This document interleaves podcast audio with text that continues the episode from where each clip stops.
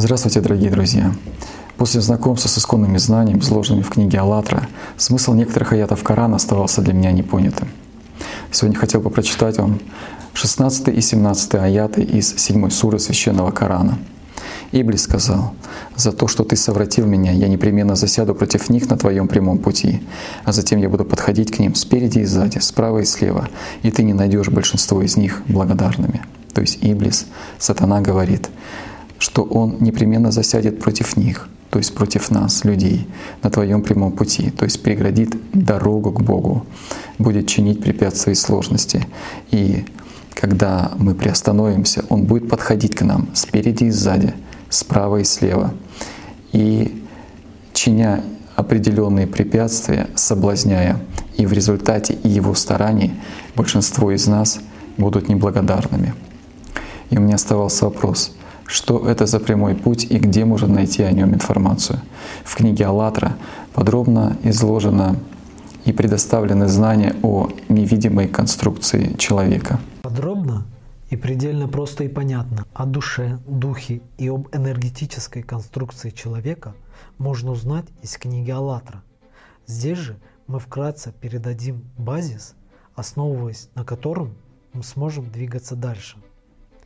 Итак, Самое главное в энергетической конструкции человека – это душа. Именно на ней все выстраивается. Душа внедряется в формирующуюся энергетическую конструкцию человека на восьмой день после рождения тела. И именно душа формирует то, что называется личностью человека, то есть именно то, чем и является человек. Ведь человек не есть тело, Тело – это всего лишь футляр, одежда, кокон, в котором созревает духовный плод. После созревания плода звонкая глина, как о теле человека говорится в Коране, возвращается в землю.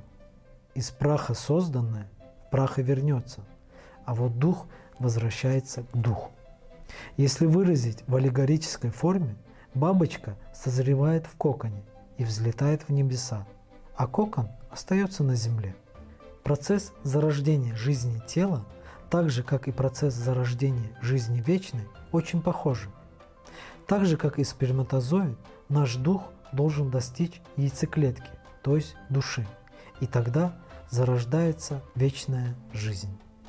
Но на пути духа стоит сознание, навс, то есть шайтан, который не обойти, не перепрыгнуть, но отказываясь от его соблазнов, через него возможно пройти. Возвращаясь к процессу формирования энергетической конструкции. Наряду с процессом зарождения духа, то есть личности, в энергетической конструкции формируется и сознание. Проще говоря, душа, дух – это духовное начало человека, это частицы от духовного мира в нем. А сознание – невс – это животное начало. Это частица от системы животного разума, то есть Иблиса. Так вот, если человек превалирующую большую часть своей жизни отдавал свое внимание своей духовной составляющей, взращивая в себе чувство любви и благодарности к Всевышнему Аллаху, то он становится обитателем рая.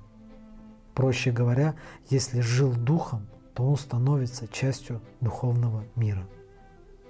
Если же человек больше уделял внимание животной составляющей, то есть своему навсу, его прихотям и желаниям, то есть животным инстинктам, то происходит следующее. Личность, не достигнув слияния с душой, становится субличностью, то есть попадает в ад. И личность, то есть мы находимся в этой конструкции выше нашей головы. Ниже личности расположено септонное поле сознания, того, кого в религии называют сатаной или дьяволой, а душа расположена в центре конструкции, то есть в проекции солнечного сплетения. То есть сознание, септонное поле сознания, сатана или дьявол находится между личностью и душой. Слово «сатана», «сатан» с древнееврейского переводится как «противоборствующий», но не Богу, а человеку. А слово «дьявол» переводится как «нашептывающий», то есть «шептун». И находятся они между и разделяют личность и душу. А душа является ничем иным, как порталом в мир Бога. И это не аллегория «я засяду против них на твоем прямом пути». Это так и есть. То есть сатана располагается между личностью человека и Богом, миром духовным. И этот личный Армагеддон, пройти сатану, пройти септонное поле сознания придется каждому. Не обойти его, не перепрыгнуть. Но награда тому, кто сможет пройти этот прямой путь, будет достойной жизнь.